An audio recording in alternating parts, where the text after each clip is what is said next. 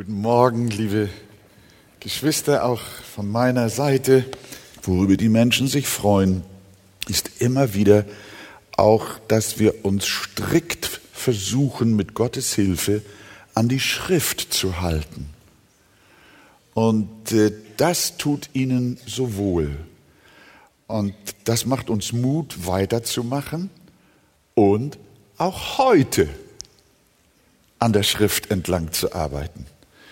Obwohl ehrlich gesagt Paulus uns das nicht immer leicht macht, ihm so konsequent zu folgen und daraus auch eine lebendige Predigt zu machen. Er hat manchmal so Themen, da denken wir, na, Paulus, äh, äh, hättest das ihn nicht privat schreiben können und nicht, und nicht in die öffentliche Bibel, nicht wahr? Aber es hat dem Heiligen Geist gefallen, auch diese Texte, die, die uns nicht immer gleich so zugänglich sind, uns zu geben, dass wir über sie nachdenken, nicht hinweglesen.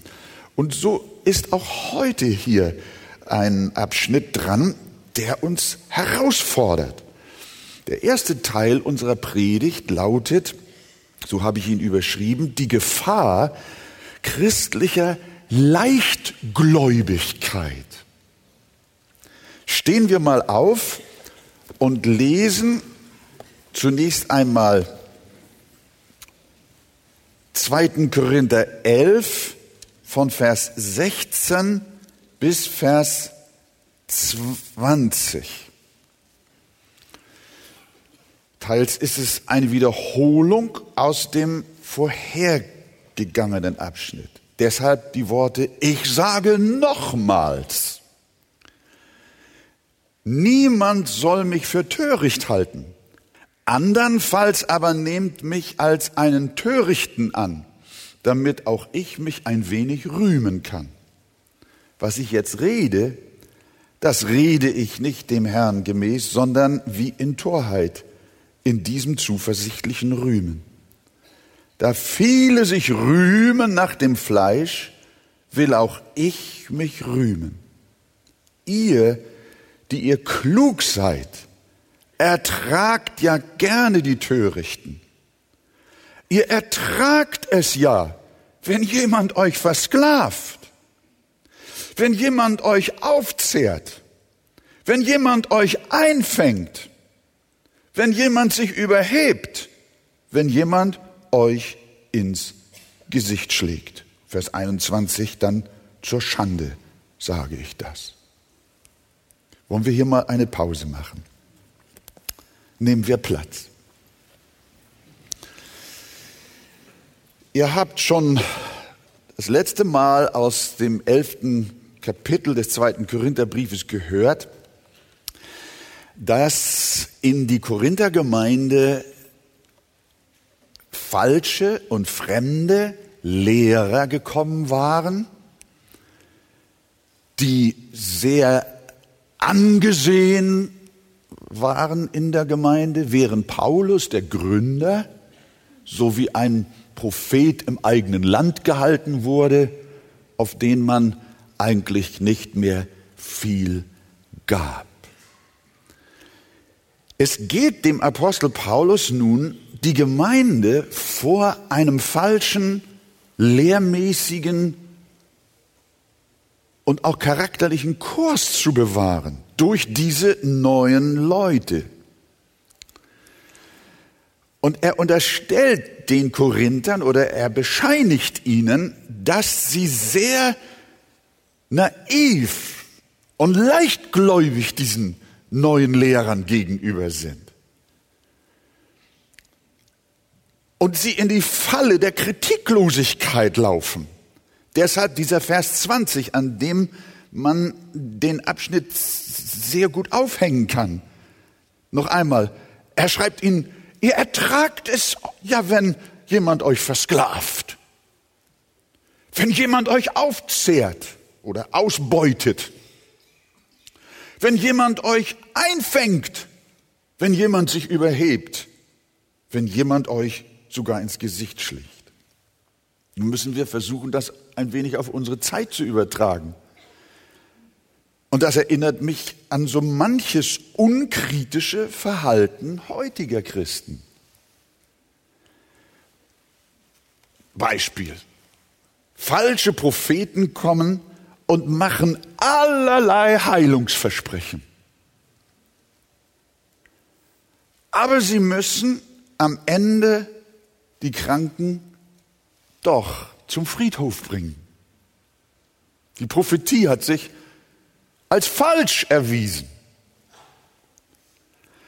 Nun sollte man meinen, dass die Christen und auch ihre Gemeinden beim nächsten Mal wenigstens die Geister prüfen. Aber weit gefehlt. Es dauert nicht lange, dann ist der nächste Heilungsprophet da und betreibt dasselbe Spiel von vorne. Die Faszination des Übersinnlichen, so will ich es mal sagen, scheint größer unter manchen Christen zu sein als das Bedürfnis nach Wahrhaftigkeit und Ehrlichkeit.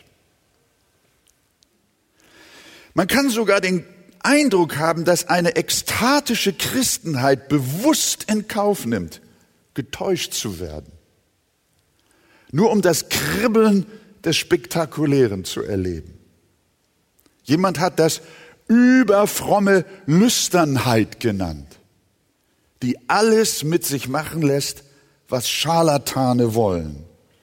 Und obendrein sind sie so gefügig, dass sie sich noch Unmengen von Geld aus der Tasche ziehen lassen. Und diesen Menschen oft ein luxuriöses Leben bereiten. Und in einer solchen Handlung, nicht vielleicht die gleiche Situation, die gleiche Art des Betrugs, aber doch vom Wesen her befanden sich die Korinther in derselben Haltung. Paulus hielten sie für wenig attraktiv. Aber die neuen Leute, die sich selbst Apostel nannten, das waren ihre Idole. Wie wir vorher in Kapitel 11 gelesen haben, hatte Paulus selbstlos gearbeitet und von ihnen kein Geld verlangt.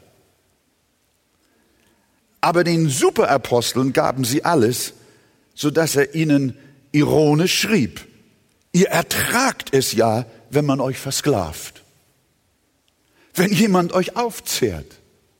Wenn jemand euch einfängt, ihr wollt das ja so haben. Mit anderen Worten, den selbstlosen, soliden Evangeliumsdienst eures Gemeindegründers haltet ihr für gering. Aber die, die euch einfangen, die euch ausbeuten und euch täuschen, die euch von der Einfalt in Christus weglocken, wie Paulus das in Vers 3 formuliert hat, von denen schwärmt ihr.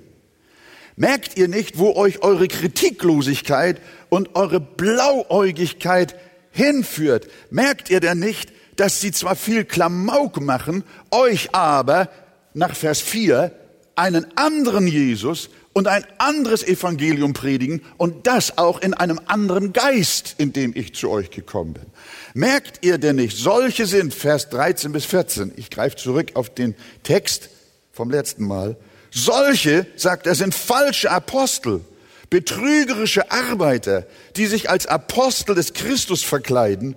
Und das ist nicht verwunderlich, denn der Satan selbst verkleidet sich als Engel des Lichts. Der Teufel kommt also nicht mit einer dreizackigen Gabel mit Hörnern und einem langen Schwanz.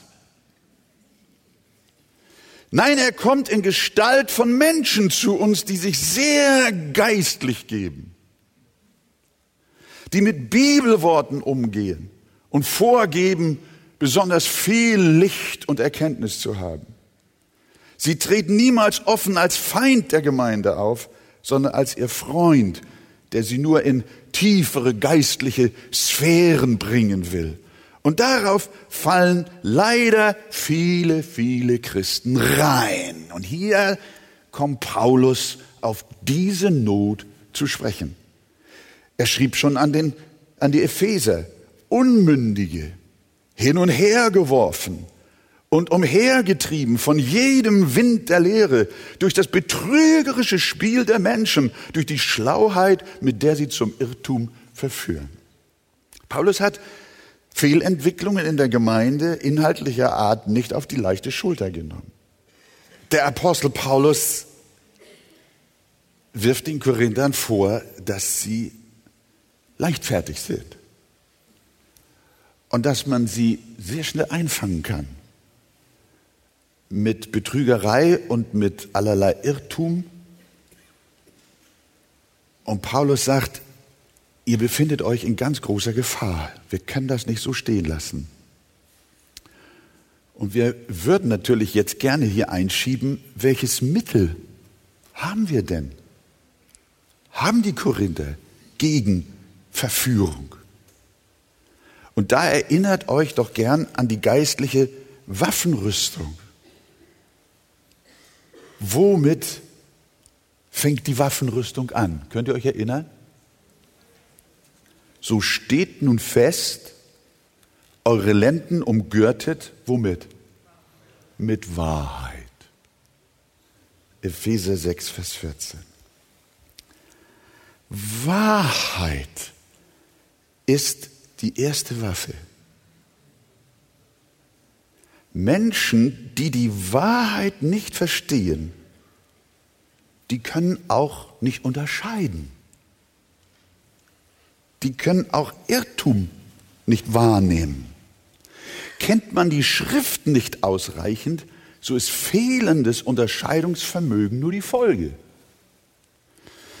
Der fruchtbarste Boden für Verführer ist lehrmäßige Unwissenheit. Je stärker ihr gewurzelt seid in der Erkenntnis Gottes, desto geringer ist die Wahrscheinlichkeit, dass Engel des Lichts hier reinkommen und sich als solche ausgeben, aber Verführer sind. Wenn wir nicht ganz genau wissen, worin definitiv das Evangelium besteht und worin es nicht besteht, dann sind wir bald Opfer von Irrtum. Ich habe einige Beispiele, die bei Paulus mit Sicherheit anders gelegen haben, aber doch ähnlich waren und gewesen sein können, wie wir entnehmen. Aus unserer Zeit. Das Gesetzesevangelium, dagegen hat auch Paulus schon kämpfen müssen. Das besagt nämlich, dass wir durch Bedingungen selig werden. Wenn wir sie erfüllt haben, dann kommen wir in den Himmel. Aber das hat mit dem Evangelium nichts zu tun. Denn aus Werken des Gesetzes kann kein Fleisch vor Gott gerecht werden, sondern wer an den Sohn glaubt, der hat ewiges Leben. Wir werden aus dem Glauben an den gekreuzigten Jesus als unseren Stellvertreter gerettet und nicht durch Bedingungen, die wir erfüllen. Aber Achtung, das ist weit verbreitet heute und sehr subtil. Jetzt gehen viele Prediger bei und lehren, unser Glaube sei die Bedingung. Unser Glaube sei die aus uns und von unserer Seite her zu bringende Bedingung für Gottes Heil und Sehen. Und schon haben sie aus dem Glauben eine Leistung gemacht. Ein Werk. Sie benutzen die Schrift, missinterpretieren sie und machen aus dem Evangelium ein Leistungsevangelium. Das Trommelfeuer der Ehrlehrer lautet dann so, du musst glauben, du musst mehr glauben. Und du musst noch mehr glauben. Und wenn du nicht genug glaubst, dann kannst du den Segen Gottes in welcher Art auch immer nicht erreichen. Das heißt, das Subtile dieser Ehrlehre, dieses falschen Evangeliums ist, sie werfen die Menschen oder sie bringen die Menschen zum Glauben an ihren Glauben. Sie sollen an ihren Glauben glauben, damit sie gerettet werden. Aber das sagt nicht das Evangelium, sondern das Evangelium sagt, Jesus rettet uns. Das Evangelium lehrt, dass der notwendige Glaube nicht aus uns hervorgebracht werden kann, sondern dass auch er ein freies, unverdientes Geschenk Gottes ist. Nicht nur unsere Errettung als solche, sondern auch der dazugehörige Glaube wird uns bedingungslos durch Gnade zuteil. Könnt ihr das unterstreichen? Deswegen zum Beispiel Epheser 2, Vers 8. Denn aus Gnade seid ihr errettet durch den Glauben. Und das nicht aus euch. Gottes Gabe ist es. Und Jesus geht einmal so weit und sagt, das ist das Werk Gottes, dass ihr an den glaubt, den er gesandt hat. Daran erkennen wir, das Heil ist von A bis Z von Gott. Nichts kommt von uns. Wir werden ohne Werke und ohne Bedingung allein aus Gnade errettet. Wer errettet werden will, schaue nicht auf seinen Glauben, sondern schaue auf Jesus, von dem aller Glaube kommt. Und wenn wir im Himmel sind, wenn du einmal dort sein wirst, dann wirst du nicht sagen, keiner von uns wird sagen, ich bin hier, weil ich ausreichend geglaubt habe. Da spürt ihr die Bedingung. Glaube als Leistung. Nein, wir werden sagen, ich bin hier aus lauter Gnade. Ich bin allein aus Gnade gerettet. Aus dem Glauben, den der Herr mir in gleicher Freiheit verliehen hat. Alles kommt von ihm. Und das ist Evangelium. Und das wird heute einfach umgetüdelt. Dann gibt es das soziale Evangelium. Ich nehme nur einige Beispiele. Das heißt, wenn du Gutes tust und dich für die Armen einsetzt, dann bist du ein Christ. Es ist wahr, dass Christen Nächstenliebe üben, aber das ist nicht das, was sie wirklich ausmacht. Nächstenliebe übt ja auch das Rote Kreuz und auch die freiwillige Feuerwehr. Das ist nichts Besonderes christliches Nächstenliebe. Christen im biblischen Sinn zeichnen sich dadurch aus, dass sie sich als verlorene Sünder erkannt haben und wissen, dass sie vor dem gerechten Gott in Ewigkeit nicht bestehen können und deshalb durch die Gnade Gottes an Jesus als ihren Stellvertreter glauben, durch den allein ihnen Gerechtigkeit zuteil werden kann, die vor Gott auch gilt. Und wenn das ausgeblendet wird und Kirchen, Gemeinden sich auf soziale Projekte stürzen und diese Aktivität mehr oder weniger das Leben der Gemeinde ausmachen, dann mag die Gemeinde den Namen christlich haben, aber es hat mit dem Evangelium nichts zu tun. Dann gibt es das humanistische Evangelium. Man kann auch sagen, das Gutmenschen-Evangelium. Alle Menschen sind gut, zumindest steckt ein guter Kern in einem jeden. Dass der Mensch mitunter auch böse wird, hängt nicht mit ihm selbst zusammen, sondern mit seinem verkehrten Umfeld. Mit anderen Worten, wir sind gar keine Sünder. Wir sind nur deshalb mitunter so böse, weil andere uns provozieren. Die Umwelt ist schlecht, die Wohnung ist feucht, die Regierung ist verkehrt, das Sozialamt zahlt nicht genug. Und deshalb werden wir Verbrecher. Man muss uns mehr pampern. Dann werden wir bessere Leute. Wir sind so gute Menschen, dass wir allein schon deshalb alle in den Himmel kommen, heißt dieses Evangelium. Warum hängen Christen solcher Lehre an? Weil die Idee eines liebenden Gottes ohne Zorn und ohne Gericht ihre Ohren zum Jucken bringt. Ihnen fehlt die Klarheit der Schrift und darum gehen sie in die Irre. nehmen wir auch noch das Wohlstands- und Heilungsevangelium. Dieses andere Evangelium konzentriert sich auf das äußere Wohlergehen der Gläubigen, englisch auch Prosperity Gospel genannt, verspricht Wohlstand und Erfolg. Und diese seien der sichtbare Beweis für ein Gott wohlgefälliges Leben. Armut ist das Ergebnis von Schuld und Sünde.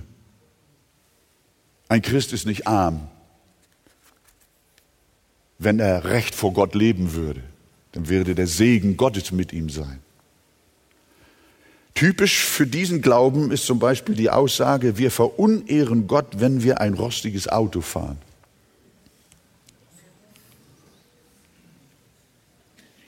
Ebenso ist eine Heilungstheologie im Gange, die besagt, dass Gott immer deine Heilung will, hier, jetzt und sofort. Power-Evangelium nennt man das. Auch wenn du nicht geheilt wirst, wenn du nicht geheilt wirst, dann stimmt was nicht mit dir. Sicher lehrt die Bibel, dass Älteste der Gemeinde mit Kranken beten sollen, damit ihnen geholfen wird. Und sicher schenkt Gott seinen Kindern ein geordnetes Leben, dass sie auch Segen und Wohlstand erfahren können. Gar keine Frage. Aber Gesundheit, Wohlstand und ein langes Leben, das haben Gottlose auch. Das ist kein spezifisch christliches Zeichen. Und Heilungsangebote gibt es in nichtchristlichen Religionen zuhauf. Die Esoterik bietet auch Heilung an. Darin besteht doch nicht das Wesen des Evangeliums. Warum blasen wir diese Dinge so auf? Sie wenden doch unseren Blick und unser Herz vom Zentrum weg, vom Kern unseres Heils und wollen uns veranlassen, uns mit Nebensachen zu beschäftigen. Lesen wir irgendwo in der Bibel, dass die Apostel zu Heilungsgottesdiensten aufgerufen haben und die Menschen dabei massenweise rücklings auf den Boden fielen? Wo erklärt uns die Bibel solche Dienste? Aber es gibt zuhauf Christen, die sind heiß auf solche Sachen, wie die Korinther. Ihr lasst euch einfangen. Ihr ertragt es ja, wenn man euch versklavt, wenn man euch ausbeutet. Sie treten auf mit großer Kraft und lügenhaften Zeichen und Wundern, schreibt Paulus in 2. Thessalonicher 2, Vers 9. Das Kriterium dass die vielen falschen Evangelien gemeinsam haben, ist, dass sie die Hauptsache zur Nebensache machen. Das Kreuz und das schlichte christliche Leben in der Heiligung verschwindet aus dem Zentrum und wird an den Rand gedrückt. Und aus den begleitenden Themen wird großes Spektakel gemacht. Und so entsteht ein Ungleichgewicht, ein anderes Evangelium. Als letztes, es gibt noch viele andere falsche und verkehrte Evangelien. Das liberale Evangelium mit Überlegenheitsanspruch kommen die liberalen Theologen daher. Sie sagen, wenn Paulus das Licht von heute gehabt hätte, dann hätte er zum Thema Homosexualität etwas ganz anderes geschrieben. Er hatte nur nicht genug Licht. Merkt ihr, sie sind, sie sind Botschafter des Lichts. Sie geben, geben sich den Schein des Lichtes, wie der Teufel es selber tut. Und die Jungfrauengeburt kann man heute auch niemandem mehr zumuten. Die leibliche Auferstehung sowieso nicht. Und dann kommen sie mit Wissenschaftlichkeit, die das alles belegt. Aber zugleich sagen sie, lasst uns dennoch Brüder und Schwestern sein und uns gegenseitig stehen lassen. Können wir das? Paulus sagt, nein, das können wir nicht. Sie sind falsche Apostel, betrügerische Arbeiter und die ertragt ihr. Von ihnen lasst ihr euch einfangen und versklaven. Liebe Gemeinde, wenn wir dem Geist des Paulus folgen, dann ist es das Gebot dass wir auch als Gemeinde noch mehr Klarheit suchen, noch mehr Festigkeit und dass wir das Evangelium vom gekreuzigten Christus, unser Erlöser Heiland, dass uns dieses Evangelium immer lieber gemacht wird. Und darin sehen wir unsere Aufgabe, euch zum Kreuz zu führen und selber vom Kreuz her zu leben. In Jesu Namen. Amen. Stehen wir jetzt auf, nochmal auf, und wir lesen weiter. Das ist dann 2. Korinther 11, Vers 21 bis 33. Zur Schande sage ich das, dass wir so schwach waren. Worauf aber jemand pocht, ich rede in Torheit, darauf poche ich auch. Sie sind Hebräer, ich bin es auch. Sie sind Israeliten, ich auch. Sie sind Abrahams Same, ich auch. Sie sind Diener des Christus, ich rede unsinnig, ich bin's noch mehr. Ich habe weit mehr Mühsal über die Maßen viele Schläge ausgestanden, war weit mehr in Gefängnissen, öfters in Todesgefahren. Von den Juden habe ich fünfmal 40 Schläge weniger einempfangen. Dreimal bin ich mit Ruten geschlagen, einmal gesteinigt worden. Dreimal habe ich Schiffbruch erlitten. Einen Tag und eine Nacht habe ich in der Tiefe zugebracht. Ich bin oftmals auf Reisen gewesen, in Gefahren auf Flüssen, in Gefahren durch Mörder, in Gefahren vom eigenen Volk, in Gefahren von Heiden, in Gefahren in der Stadt, in Gefahren in der Wüste, in Gefahren auf dem Meer, in Gefahren unter falschen Brüdern, in Arbeit und Mühe, oftmals in Nachtwachen, in Hunger und Durst, oftmals in Fasten, in Kälte und Blöße. Zu alledem der tägliche Andrang zu mir, die Sorge für alle Gemeinden. Wer ist schwach und ich bin nicht auch schwach? Wem wird Anstoß bereitet und ich empfinde nicht brennenden Schmerz? Wenn ich mich rühmen soll, so will ich mich meiner Schwachheit rühmen. Der Gott und Vater unseres Herrn Jesus Christus, der gelobt sei in Ewigkeit, er weiß, dass ich nicht lüge. In Damaskus bewachte der Statthalter des Königs Aretas die Stadt der Damaszener, weil er mich verhaften wollte. Und ich wurde durch ein Fenster in einem Korb an der Mauer hinabgelassen und entkam seinen Händen. Ich lese die nächsten zwei Verse auch noch. Das Rühmen nützt mir freilich nichts. Doch will ich auf die Erscheinungen und Offenbarungen des Herrn zu sprechen kommen. Ich weiß von einem Menschen in Christus. Ob er im Leib oder außerhalb des Leibes war, weiß ich nicht. Und so weiter und so weiter. Die Geschichte ist nicht zu Ende mit Kapitel 11. Nehmen wir Platz. Während der Stern des Paulus in der Korinthergemeinde am Verglühen war, waren die Lehre eines anderen Evangeliums immer mehr gefragt. Und Paulus stand vor der Frage, wie er da jetzt vorgehen sollte. Er hatte ihnen gesagt, ihr lasst euch einfangen. Ihr seid naiv und leichtgläubig. Aber wie soll es nun weitergehen? Nicht nur dieser Vorwurf, sondern wie soll er sie überzeugen? Wie soll er sie wachrütteln? Und da tat er etwas, was er normalerweise nicht getan hätte. Er sucht nämlich den Vergleich mit den Neuaposteln, denen die Korinther so hörig geworden waren. In Vers 18 schrieb er, da viele sich rühmen nach dem Fleisch, will auch ich mich rühmen. Und Vers 21, worauf aber jemand pocht, ich rede in Torheit, darauf poche ich auch. Paulus ist bereit, töricht zu werden und sich mit den Power-Aposteln jetzt direkt zu vergleichen und auseinanderzusetzen. Er ist bereit, ein Narr zu werden und das Verrückteste zu tun, um doch nur den Korinthern die Augen zu öffnen.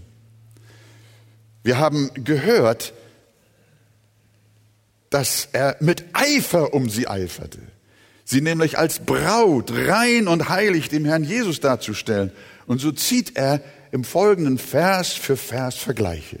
Vers 22. Sie sind Hebräer. Ich bin es auch. Sie sind Israeliten. Ich auch. Sie sind Abrahams Same. Ich auch. Worin liegt also der Grund, dass ihr diesen Judaisten so verfallen seid? Vers 23. Sie sind Diener des Christus? Fragezeichen. Ich rede unsinnig. Ich bin's noch mehr. Obwohl Paulus sie nicht als Diener Christi anerkannte, ließ er das jetzt einmal stehen, um zu zeigen, worin sein Dienst sich im Wesentlichen von ihrem unterscheidet. Aber Paulus verwies nicht auf seine exzellente Ausbildung jetzt. Das ist ja dann so oft unsere Neigung, dass wir denken, Mensch, ich, hab, ich bin auch Doktor der Theologie. Was die haben, das habe ich. Schon lange. Paulus sagt nicht, ich habe bei Professor Gamaliel zu Füßen gesessen. Ich habe Theologie studiert. Er betonte auch nicht, wie viele Gemeinden er gegründet hat und wie viele sich durch ihn bekehrt haben. Seine Erfolgsgeschichte als Apostel spielt bei seinem Vergleich gar keine Rolle. Sondern was führt er jetzt an? Habt ihr es noch in Erinnerung? Was führt er an? Im Vergleich zu den Helden. Die lange Liste seiner Leidensgeschichte. Ich habe weit mehr Mühsal über die Maßen viele Schläge ausgestanden. Paulus bringt nicht seinen Ruhm hervor, sondern er bringt seine Leiden, seine Niederlagen und Kämpfe zur Sprache. Ich war weit mehr in Gefängnissen, öfters in Todesgefahren. Von den Juden habe ich fünfmal 40 Schläge weniger einen empfangen. Das Gesetz nach 5. Mose erlaubte nicht mehr als 40 Peitschenhiebe, damit der zu Bestrafende nicht zu viel geschlagen wird, weil die Juden aber befürchteten, dass sie sich möglicherweise verzählen könnten und das Gesetz durch einen Extraschlag übertreten, haben sie vorsichtshalber 40 weniger einen, den zu Bestrafenden nur verpasst. Paulus schreibt das genau auf. Und diese ganze Geschichte ist ihm fünfmal widerfahren. Sein Rücken Hätte ich sehen mögen. Oder auch nicht. Dreimal bin ich mit Ruten geschlagen, einmal gesteinigt, dreimal habe ich Schiffbruch erlitten. Einen Tag und eine Nacht habe ich in der Tiefe zugebracht. Was das heißt? Ist er da irgendwo im Schiffswrack unter Wasser gewesen? Ich bin oftmals auf Reisen gewesen, in Gefahren auf Flüssen, in Gefahren durch Räuber, in Gefahren vom eigenen Volk, in Gefahren von Heiden, in Gefahren der Stadt, in Gefahren in der Wüste, in Gefahren auf dem Meer, in Gefahren unter falschen Brüdern, in Arbeit und Mühe, oftmals in Nachtwachen, in Hunger und Durst. Luxuriöses Leben, Fehlanzeige. Oftmals in Fasten, in Kälte und Blöße, zu alledem der tägliche Andrang zu mir, die Sorge für alle Gemeinden. Wer ist schwach und ich bin ich auch schwach? Wem wird Anstoß bereitet und ich empfinde nicht brennenden Schmerz? Warum erzählt Paulus solche Leidensgeschichten, in denen sich doch nur seine Schwachheit offenbart und nicht seine Herrlichkeit, die die anderen offenbaren wollten. Er will zeigen, liebe Gemeinde, was den Charakter eines echten Dieners Gottes wirklich ausmacht. Ist er Hirte der Schafe oder ist er Mietling? Jesus hat eigentlich ähnlich geschrieben wie Paulus hier. In Johannes 10 hat er gesagt, ich bin der gute Hirte. Der gute Hirte sucht Karriere. Nein, er lässt sein Leben für die Schafe. Der Mietling aber, der kein Hirte ist, dem die Schafe nicht gehören, sieht den Wolf kommen, verlässt die Schafe und flieht, und der Wolf raubt und zerstreut die Schafe. Der Mietling flieht, weil er ein Mietling ist und sich nicht um die Schafe kümmert. Ich aber bin der gute Hirte und kenne die meinen und bin den meinen bekannt gleich wie der Vater mich kennt und ich den Vater kenne und ich lasse mein Leben für die Schafe. Das ist, was Paulus jetzt versucht, den Korinthern vor Augen zu halten. Der Mietling sieht hinsichtlich der Schafe nur Broterwerb. Er will Geld verdienen, seinen Job machen und dann gehen. So sind in der Regel falsche Lehrer. Sie ziehen die Schafe aus den Gemeinden heraus zu ihren Events, versprechen ihnen gewaltige Dinge, zocken sie ab, und wenn die Luftblasen ihres Spektakels geplatzt sind, müssen die wahren Hirten die Scherben wieder zusammenfegen. Wie aber ein echter Hirte ist, das zeigt Jesus. Und das zeigt auch Paulus. Sie identifizieren sich mit den Seelen. Sie leiden mit ihnen. Sie lassen sich um ihretwillen verfolgen und geben sogar ihr Leben für sie hin.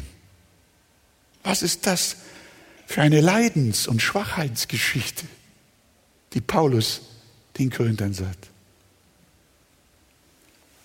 Die Gemeinde braucht keine Überflieger und Superpropheten, sondern sie braucht Hirten,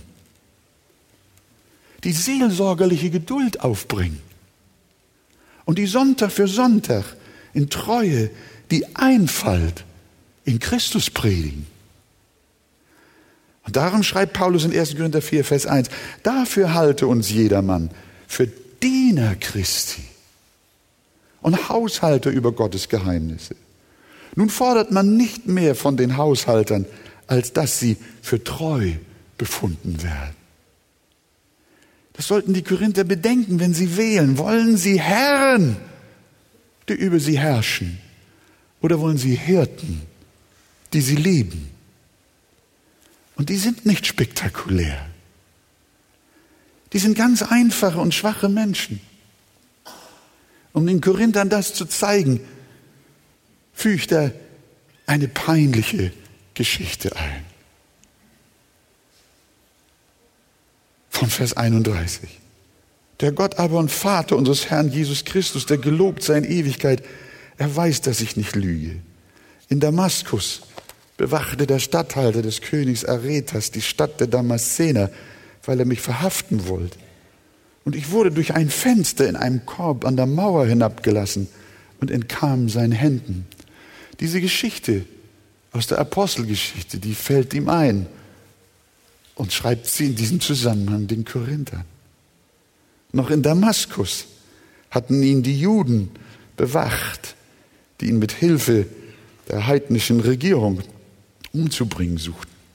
Das ganze Haus war umstellt. Und jetzt könnte man eigentlich sagen, Paulus, das ist deine Stunde. Das ist die Stunde der Vollmacht. Das ist die Stunde des Power-Evangeliums. Blase sie an und sie werden wie tot umfallen. Und sie werden sagen, du bist ein großer Mann. Paulus nutze die Theologie der geistlichen Kampfführung und befiehl im Geist, dass die Feinde Christi wie tot umfallen. Und du wirst sehen, der Sieg ist dein. So könnten die Vorschläge ausgesehen haben. Aber Paulus sagt den Korinthern, dass er den Weg der Schwachheit gehen musste. Dieser Apostel war ganz einfach, normal. Er war kein Wunderapostel. Er ist Flüchtling. Ihm blieb nichts anderes übrig, als sich versteckend an der hinteren Mauer des Gebäudes an einem Korb hinunterschleifen zu lassen. Er war kein Überapostel, sondern ein normaler Mensch, der wie ein Hilfloser heimlich fliehen musste. Möglicherweise haben das seine Widersacher in Korinth als Schwäche und Vollmachtslosigkeit ausgelegt. Aber ihr habt es gesehen, in Vers 30 schreibt der demütige Diener, wenn ich mich rühmen soll, ich kann mich dieser Geschichte nicht rühmen. So will ich mich meiner Schwachheit rühmen. Ich bin abgehauen. Bin geflohen. Das war Paulus. Das auserwählte Rechtszeug Gottes. Liebe Gemeinde, so sind auch eure Brüder. So sind wir. So elend, so schwach, so unscheinbar. Wir können uns mit den großen Namen nicht vergleichen. Er schrieb dem Timotheus ganz menschlich, nimm ein bisschen Wein für deinen Magen. Und in 2. Timotheus schrieb er, und Trophimus ließ ich in Milet krank zurück. Ja, siehst du, Paulus, so einer bist du. Die Leute, die jetzt zu uns gekommen sind, das sind ganz andere.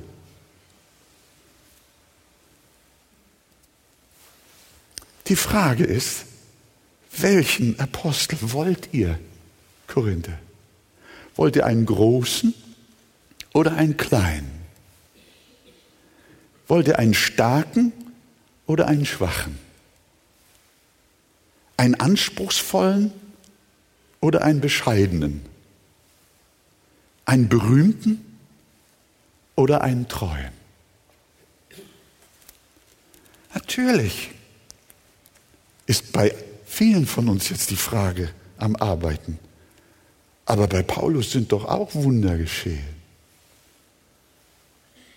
Weil er diese Frage auch bei den Korinthern wohl geahnt hat.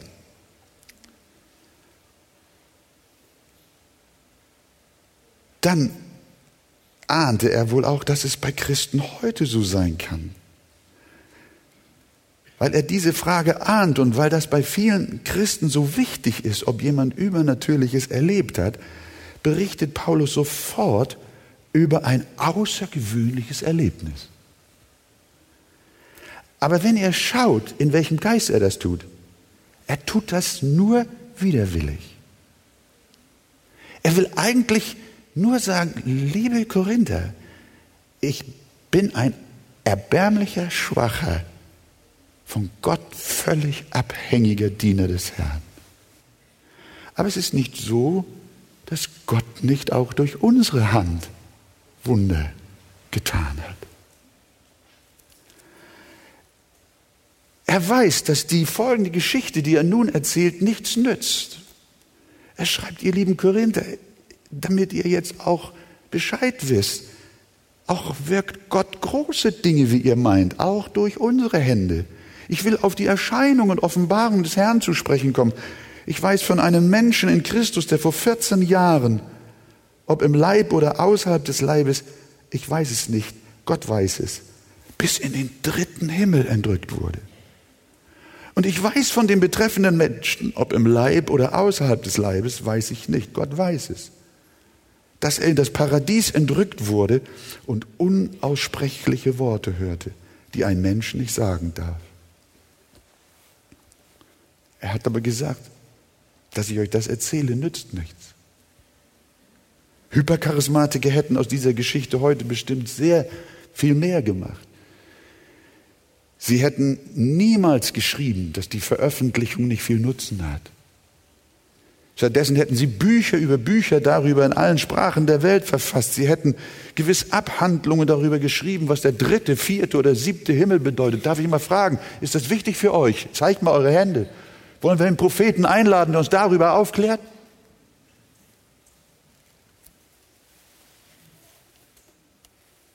Was war wohl der Inhalt der unaussprechlichen Worte gewesen?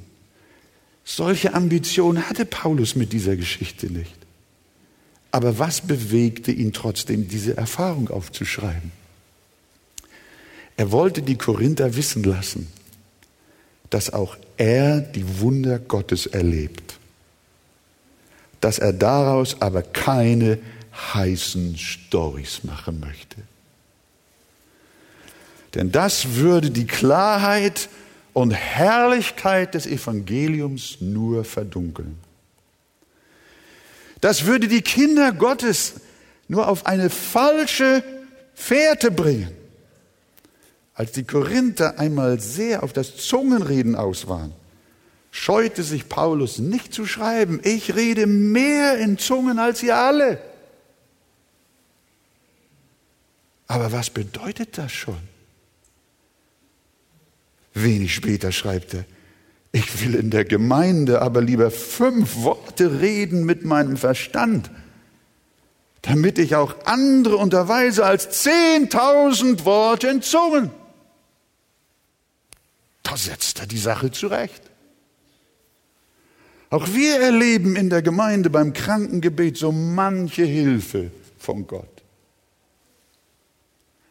Auch unter uns sprechen Christen in Sprachen. Aber sollen wir daraus reißerische Geschichten machen? Nein, niemals. Denn man kann Heilungen erleben und doch verloren gehen. Man kann mit Engelzungen reden und dennoch nicht den Willen Gottes tun. Man kann im Namen Jesu Weissagen und sogar Dämonen austreiben und trotzdem von Jesus hören, ich habe euch noch nie gekannt, weicht von mir, ihr Gesetzlosen. Liebe Geschwister, das Einzige, was zählt, ist Christus, der gekreuzigt. Wenn wir alles haben, aber nicht den Heiland in der Mitte unseres Lebens, haben wir gar nichts. Und das versucht Paulus den Korinthern nahezubringen. Lasst euch nicht blenden, sondern sucht den Kern. Als ich zu euch kam, schreibt er gleich am Anfang des ersten Briefes, wusste ich nichts anderes, euch zu verkündigen, als Christus, den gekreuzigten. Das Einzige, was bleibt, ist das Evangelium das Paulus so beschreibt in 1. Korinther 15, dass Christus für unsere Sünden gestorben ist, nach den Schriften, und dass er begraben worden ist und dass er auferstanden ist am dritten Tag nach den Schriften. Das ist die Botschaft, die ein Diener Gottes zu verkündigen hat. Und nach solchen sollten die Korinther Ausschau halten, ebenso wie auch wir, damit wir den Weg aus dem Verderben zum ewigen Leben finden. Unsere Aufgabe, das lernen wir von Paulus, ist die, liebe Gemeinde, euch einem Manne zu verloben, mit dem ihr mehr und mehr eins werdet und in sein Bild der Heiligkeit umgestaltet werdet, dass ihr einmal das Ziel erreicht. Alles wird aufhören. Spurgeon hat gesagt, wir haben es oft erwähnt, meine Theologie ist am Ende meines Lebens auf vier Worte zusammengeschrumpft. Jesus starb für mich. Mehr brauchst du nicht. Und alles andere ist vorbei. Aber das bleibt. Hast du Vergebung deiner Sünden? Bist du wiedergeboren durch die Gnade Gottes? Liebst du deinen Heiland und preist ihn für deine Errettung? Und möchtest du ihm folgen in einem heiligen Leben, dass du ihm ähnlich wirst? Das ist das Evangelium. Und damit steht und fällt die Kirche.